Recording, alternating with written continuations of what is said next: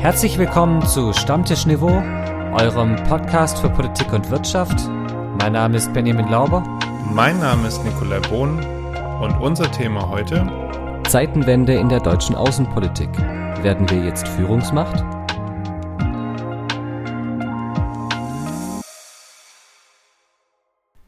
Grüß Gott, Bohn. Moin Lauber. Wer ist eigentlich von uns beiden die Führungsmacht?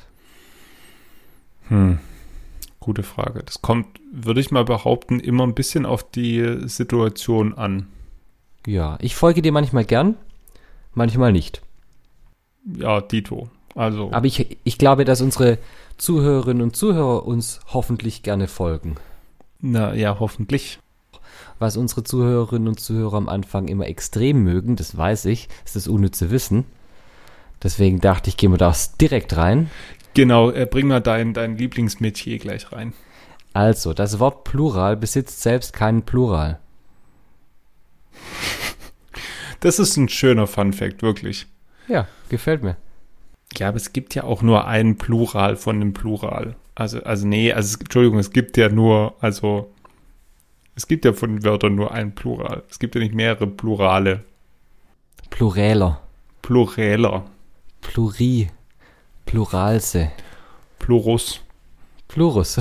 Plurus. Oh, sind wir, sind wir schon ein bisschen hier in der Politik drin, ja, wenn wir hier den Russen mit reinnehmen. ja, äh, so in etwa. Ja, so, wie, wie kommen wir da jetzt? Ähm, es gibt nur ein Plural. Es gibt nur also es gibt auch Rudi Völler. Wer kennt nicht, heute eigentlich noch Rudi Völler? Kennt. Also ich meine, dafür sind wir glaube ich zu alt. Also es gibt auf jeden Fall mehrere Euros und mehrere Dollars. Das ist richtig. Die aber sind aber gerade gleich viel wert. Genau, es gibt nämlich äh, tatsächlich nur ein Euro und der ist genau ein Dollar wert. Aber das ist tatsächlich nicht nur eine Sache, die jetzt irgendwie so lapidar dahingesagt ist, sondern das äh, hat tatsächlich Auswirkungen, Benny. Das stimmt. Das hat nämlich was damit zu tun, wie teuer Importe und Exporte sind. Nick, du bist doch unser Experte hier, was die Wirtschaft angeht. Warum ist es jetzt ein Problem, dass der Euro nur noch ein Dollar wert ist? Also es ist erstmal so, dass der Euro ursprünglich mal Mehrwert war. Also es war, hatten wir mal Zeiten, da war, war ein Dollar äh, 1,30 Euro wert. Und das ist halt jetzt nicht mehr der Fall. Das ist zum ersten Mal so seit, seit 2002 die Währung offiziell als Barmittel eingeführt wurde. Ähm, und du hast schon angesprochen, das hat Einfluss auf Importe und Exporte. Das heißt also, ähm, die USA, wo ja der Dollar, der US-Dollar als Zahlungsmittel eingeführt ist, die können momentan recht günstig aus Europa importieren. Ähm, ja, das Problem ist aber halt, dass äh, wir wiederum, wenn wir was importieren, das recht teuer importieren müssen. Das heißt also, es kommt halt drauf an, aus welchen Perspektive. Für die USA ist es gerade ganz gut.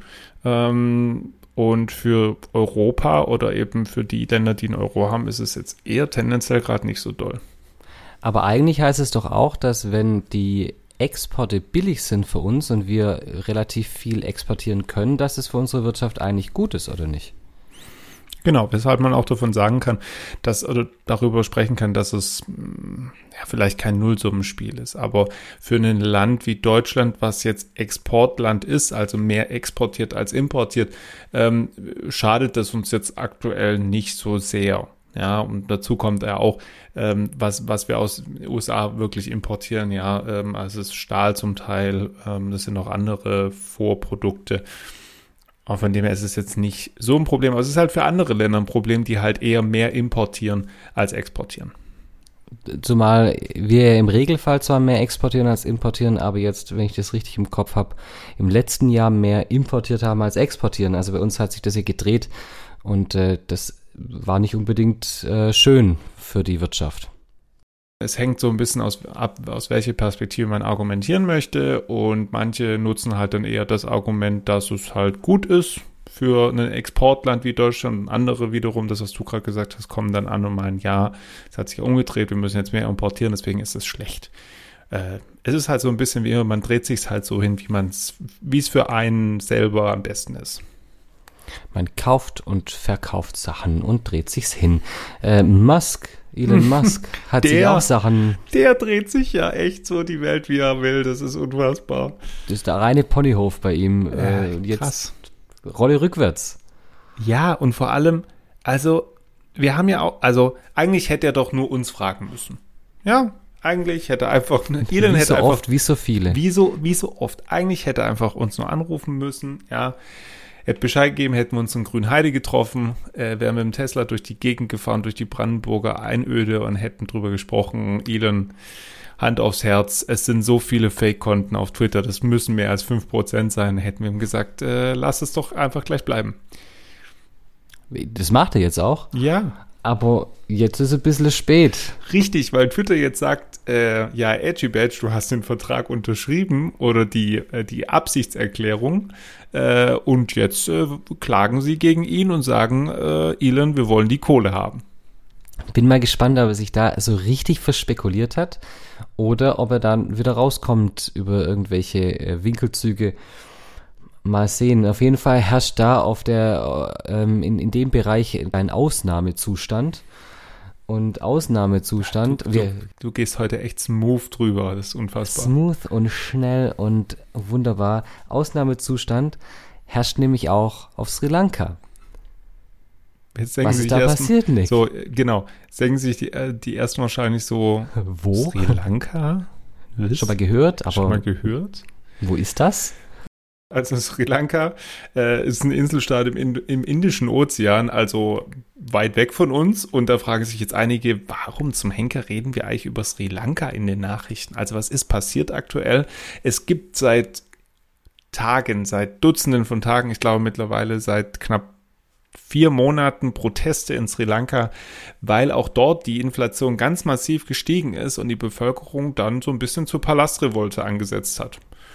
Ja, denn das, der Staat an sich ist pleite. Er kann nicht zahlen. Er ist im Prinzip der Elon Musk äh, der, der Staatenwelt im Moment. Also hätte Sri Lanka auch uns anrufen sollen. ja, richtig. Äh, und dann hätten wir sagen können, dass es ein Problem gibt. Also es ist so, Sri Lanka ist zwar ähm, ein Staat, in dem auf dem Papier so eine Form von Demokratie herrscht, allerdings seit, ich glaube, 40 Jahren die gleiche Familie in der Macht ist. Und der letzte Herrscher äh, hat jetzt die Wirtschaft in den letzten Jahren wohl massiv gegen die Wand gefahren. Und äh, dazu kommt dann eben die Inflation, Hunger und die Bevölkerung hat jetzt, wie du gesagt hast, Nick, den Aufstand geprobt. Nicht nur das, sie baden mittlerweile im, im Präsidentenpalast. Richtig, und der Präsident hat sich abgesetzt und ist jetzt auf den Malediven. Genau, der hat versucht irgendwie zu flüchten äh, und äh, hat dann eine Weile gebraucht, bis er da raus konnte. Ähm, Schön ist ja die Geschichte am weg. Anfang, dass er eigentlich über einen ganz normalen Charter, also einen, Linienflug in die Malediven Ja. äh, sich absetzen wollte und in der VIP-Lounge am, am Flughafen saß und darauf gewartet hat, dass Flughafensicherheitspersonal kommt und sein Visum stempelt, was die nicht gemacht haben, weil er nämlich Angst hatte, wenn er einfach normal durchgeht an den Schalter hin, dass er dann äh, von seinem Volk äh, Gelünscht. vorsichtig gesagt, ja, vorsichtig gesagt aufgehalten wird, ja. Und dann saß er da drin in der VIP-Lounge und es äh, kam niemand. Und dann musste er unverrichteter Dinge wieder zurückgehen. Und an dem Tag, als der Präsidentenpalast gestürmt wurde, ist er richtig filmmäßig mit einem Sicherheitsmann und seiner Frau durch den Hinterausgang raus, als die anderen vorne rein sind und dann über eine Militärmaschine oder mit einer Militärmaschine auf die Malediven geflohen. Da hockt er jetzt. Echt spannend. Ähm, so, ja. Und jetzt ist dieses Militär an den Tankstellen, zum Beispiel, um da die Sicherheit hochzuhalten. Äh, und ja, gucken wir mal, ob der Ministerpräsident, der jetzt da im Amt ist äh, und als Interimspräsident jetzt auch wohl eingesetzt wird, da äh, die, die Stabilität aufrechterhalten kann. Genau. Heute ähm, war dann auch nochmal relevant, beziehungsweise warum eigentlich der Hintergrund des Ganzen ist, warum wir über Sri Lanka reden. Also ich meine, es gibt zahlreiche Staaten, die irgendwann mal pleite gegangen sind in der Historie. Nein, es ist tatsächlich so, dass Sri Lanka seit Jahren immer wieder so darüber gestritten wird, in welchem Einflussbereich das Ganze liegt, nämlich zwischen China und Indien. Und das ist auch eine, zumindest eine regionale Konstellation, die immer wieder für Zoff sorgt, weil natürlich wir haben schon über Chinas Einfluss jetzt mehrfach gesprochen, über Indiens noch nicht so sehr, aber auch Indien versucht natürlich als regionale Macht sich durchzusetzen äh, rund um, also beziehungsweise in der Region des Indischen Ozeans und China möchte das natürlich tunlichst vermeiden und möchte seinen Einfluss erweitern. Und deshalb ist das momentan so ein großes Thema, weil das natürlich nicht ein, ein Land ist, was halt irgendwie pleite geht, sondern weil es halt wirklich zwischen Indien und China zerrieben wird. Und spannend in dem Zusammenhang ist, dass jetzt Sri Lanka eine Hilfsanfrage an den Internationalen Währungsfonds gestellt hat und nicht an China, nicht an Indien, sondern an Russland. Und dann wird's jetzt natürlich plötzlich ganz hochspannend, wie das weitergeht, weil wer, wer Geld gibt, der ist derjenige, von dem man abhängig ist. Also von daher ähm, kann ich mir schon vorstellen, dass die Russen da jetzt nicht, dass Putin da jetzt nicht unbedingt abgeneigt ist, da Geld hinzuschicken um den Staat zu retten. Genau. Man wird sehen. Ähm, zumindest mehrere der angesprochenen Partner, jetzt bis auf Sri Lanka, ähm, saßen ja letztens auch zusammen. Ähm, Benny, ich muss gerade überlegen, wo, wo haben die sich nochmal getroffen? In Indonesien. Ja, genau, okay. Ich wollte nämlich jetzt keinen Blödsinn erzählen. Genau, die haben sich in Indonesien getroffen, nämlich, wir haben über die G7 gesprochen und da, dementsprechend gibt es auch ein Format, das nennt sich G20. Ähm, da sind dann auch die, äh, so die Schwellenländer dabei, Brasilien, Indien haben wir gerade angesprochen. Äh, und in diesem Format ist tatsächlich Russland auch noch dabei. Und äh, der Außen, russische Außenminister Lavrov äh, hat da zumindest aus westlicher Sicht den Vogel abgeschossen. Er hat eine Rede gehalten und dann danach hat er gesagt, äh, Arrivederci Hans, ich bin hier mal raus. Tschüss mit Üs und Tschö mit Ö. Und hat direkt Standepedes den Raum verlassen, äh, was man eigentlich nicht macht, denn die nächste Rednerin oder ich glaube die übernächste Rednerin war in dem Fall Annalena Baerbock und normalerweise gibt man dem auch politischen Gegner die Möglichkeit zu reagieren. Und äh, Lavrov hat gesagt, nein, das äh, er geht jetzt. Hängt natürlich auch damit zusammen, dass Baerbock im Vorfeld gesagt hat, sie unterhält sich nicht mit dem russischen Außenminister, weil sie kann nicht Smalltalk halten, während äh, die Russen da einen völkerrechtswidrigen Angriffskrieg führen. So ein bisschen dann ein bisschen hin und her, aber äh, Lavrov ist dann einfach abgezogen. Genau. Und ähm, manchmal würde man sich wünschen, die Russen ziehen aus der Ukraine so schnell ab wie Lavrov aus dem Saal. Aber Baerbock musste auch einsehen auf ihrer Reise in Indonesien und sie war auch im Anschluss noch in Japan ähm, zu Besuch, ähm, obwohl die sich auch erst letztens gesehen haben beim G7-Gipfel in Elmau, egal, ähm, dass bei den G20 die Blockadehaltung oder die klare Haltung gegenüber Russland sich am Ende letztlich nicht durchsetzt. Die G7 sind hier zumindest international gesehen bei den G20 in der Minderheit. Weil natürlich die großen Nationen, die G7, auch in den letzten Jahren und Jahrzehnten sich zum Teil einfach nicht auch um die G20 gekü gekümmert haben. Das muss man so klar sagen. Und haben das Feld machtpolitisch China und Russland überlassen, die da ihre Einflusssphären erweitert haben. Und das zahlt sich jetzt in dem Fall für Russland aus.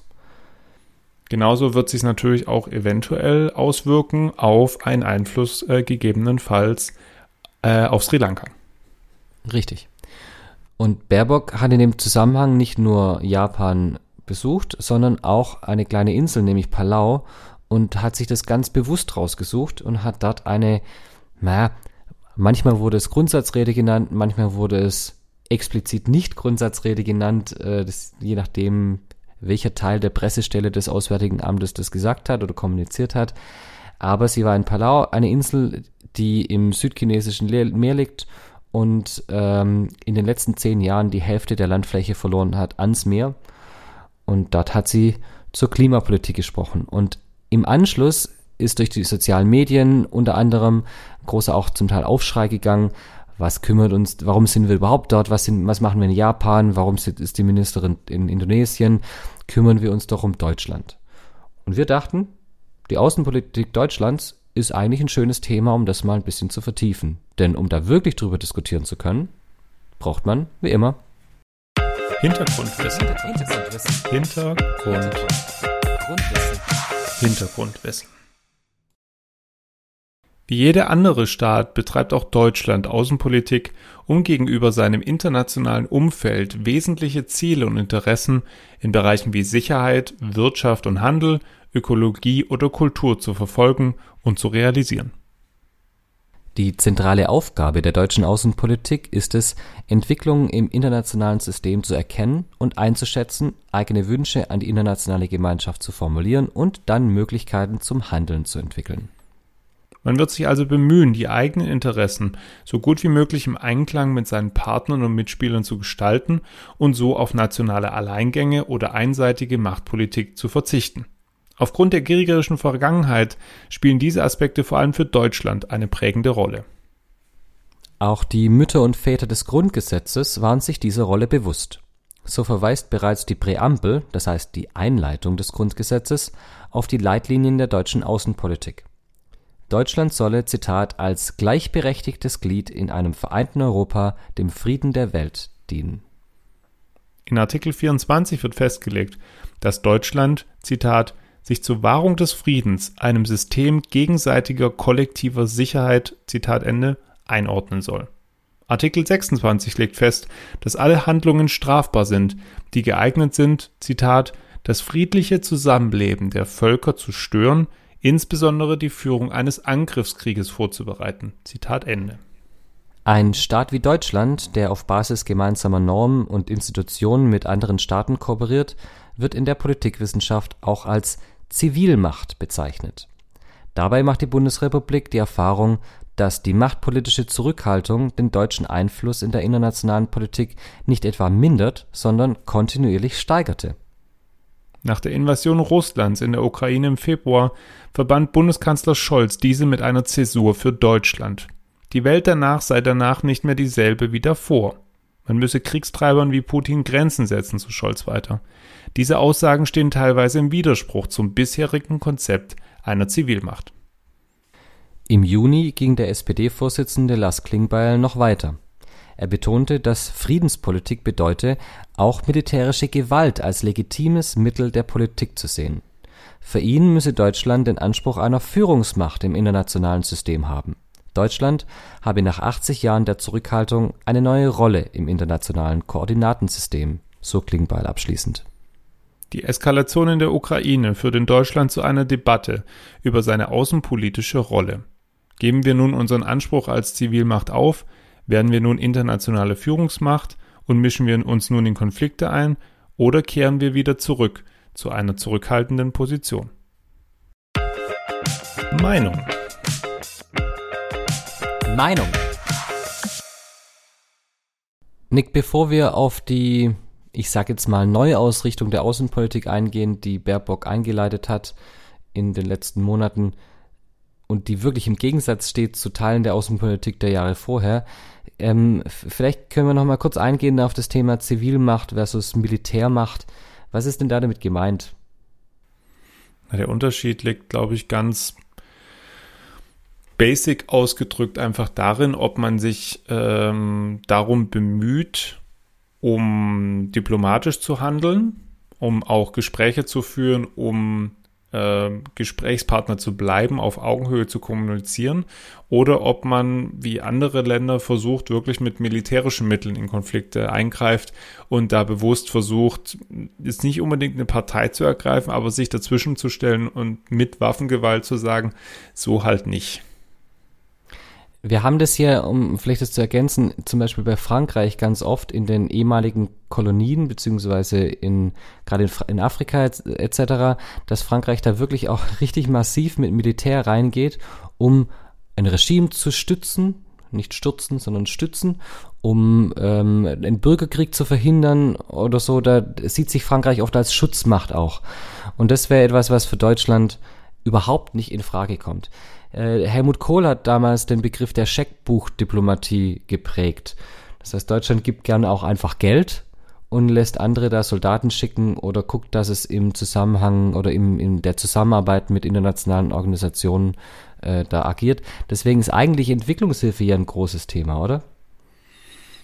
Ja, also müsste, aber seien wir ehrlich, also unser, unser Einsatz für Entwicklungshilfe ist jetzt auch nicht unbedingt jetzt vorbildlich Ne? Also ich meine, unter unserem, ja. man kann von der CSU halten, was man will, aber unter unserem ehemaligen Entwicklungshilfeminister ähm, Gerd Müller von der CSU. Da lief viel. Da lief tatsächlich ja. viel. Also normalerweise ist es ja so ein bisschen das Resteposten Ministerium, muss man ja leider sagen. Aber der hat da wirklich ähm, so wirklich klassisches Policymaking gemacht. Also er hat sich wirklich hingestellt, hat gesagt, ich hätte gern das, das und das. Er war vor Ort, ähm, auch medienwirksam vor Ort äh, hat eine klare Haltung gehabt, ähm, aber muss dazu sagen, trotzdem ist natürlich der Anteil dessen an Entwicklungshilfe an unserem Gesamthaushalt jetzt nicht wirklich hoch, aber ja, gebe dir recht, es ist schon so, dass wir eher halt auch in der Entwicklungshilfe tätig sind, als jetzt wirklich äh, die Bundeswehr irgendwo in Konflikte zu schicken. Und das verändert sich jetzt fast ein bisschen. Also wenn wir jetzt schauen, 100 Milliarden für die Bundeswehr, wie passt denn, oder passt es zusammen mit der, der Linie, die Baerbock ausruft? Vielleicht da kurz die Themen, die Baerbock nennt bei der Außenpolitik sind Menschenrechte, humanitäre Hilfe, eine feministische Außenpolitik und vor allem auch eine Klima-Außenpolitik, also die Klimakrise verbunden mit Außenpolitik. Und das alles sind ja Sachen, die präventiv Krisen vermeiden sollen und auch äh, vermeiden soll, dass da ähm, große Flüchtlingsströme zum Beispiel passieren. Und jetzt kommt, kommt Scholz und sagt, nee, wir, wir buttern jetzt in die Bundeswehr rein. Ist das nicht ein Widerspruch? Na, zum Teil schon und zum Teil nicht. Es ist, es ist auch hier, ich meine, wenn wir ganz kurz, wenn wir schon über innenpolitische Dinge sprechen, über gesellschaftliche Probleme, die keine eindeutigen Antworten haben, dann sind wir bei der Außenpolitik ja so weit, dass man sagen kann, gibt es da überhaupt eine wirklich vernünftige Antwort drauf? Weil je weit, je größer wir das Feld spannen, desto größer wir global denken, desto viel, viel mehr Variablen muss man ja mit einbeziehen.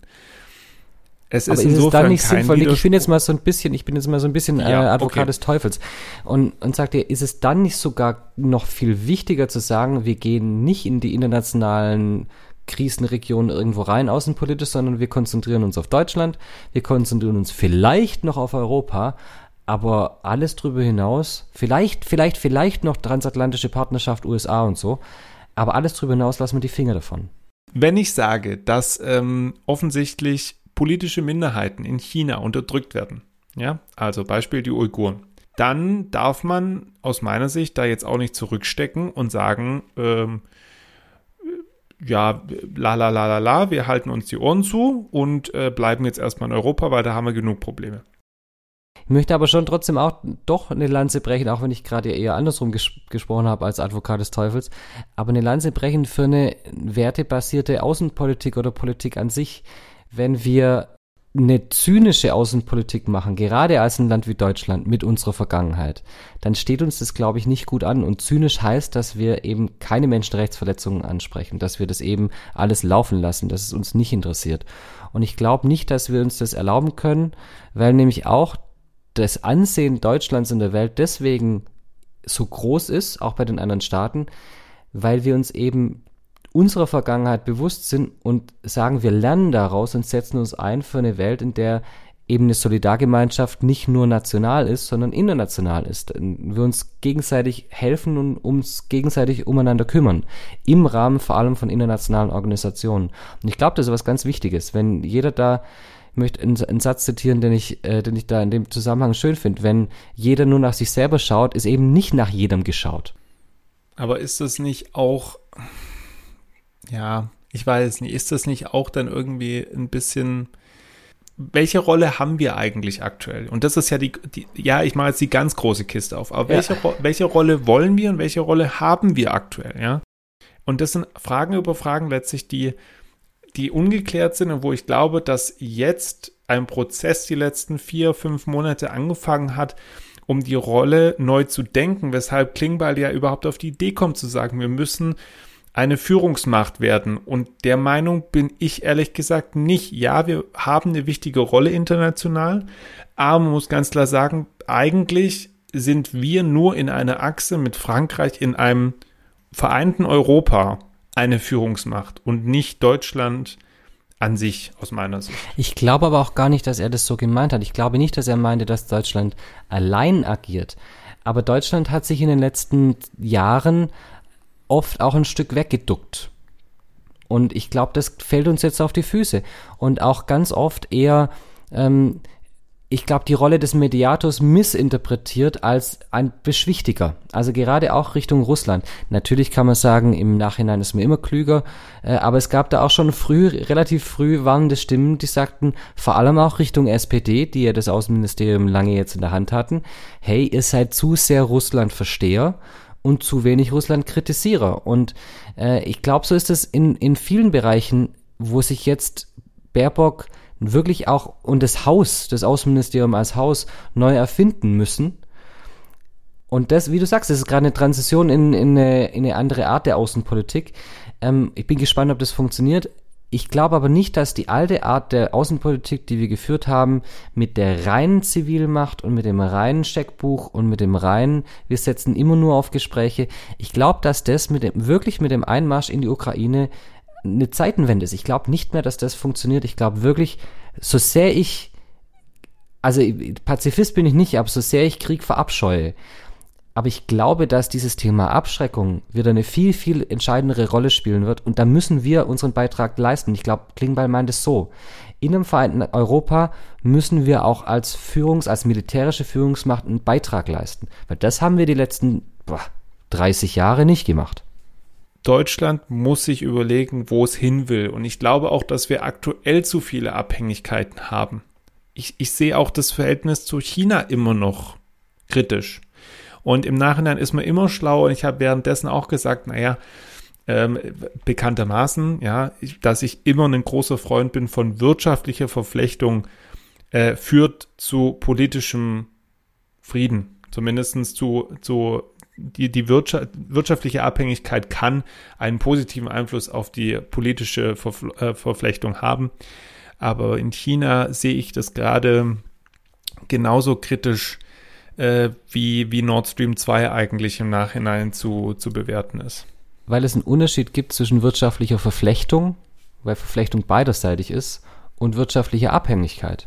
Und sowohl bei Russland als auch bei China geht es ja um eine Abhängigkeit. Und Abhängigkeit kann politisch dann nachher als Waffe verwendet werden. Und das sehen wir jetzt gerade mit Russland, mit dem Gas.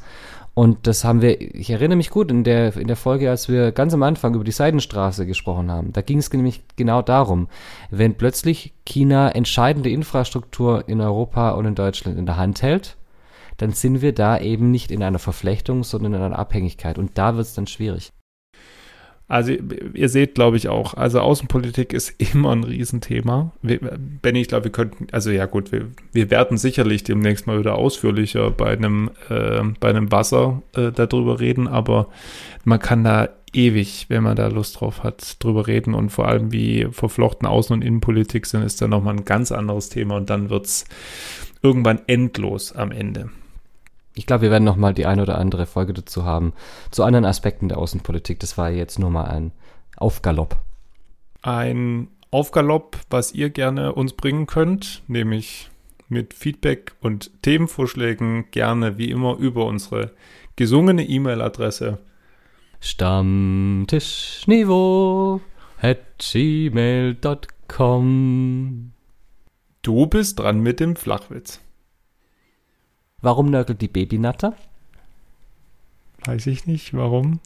Ihr ist schlangweilig. Hm. Ja, okay.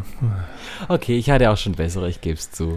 Ähm, ja, Benny, ich freue mich auf äh, nächste Woche, äh, bevor wir uns dann ganz lange nicht hören und ihr uns nicht mehr hört. Ähm, und bis dahin wünschen wir euch eine schöne Woche.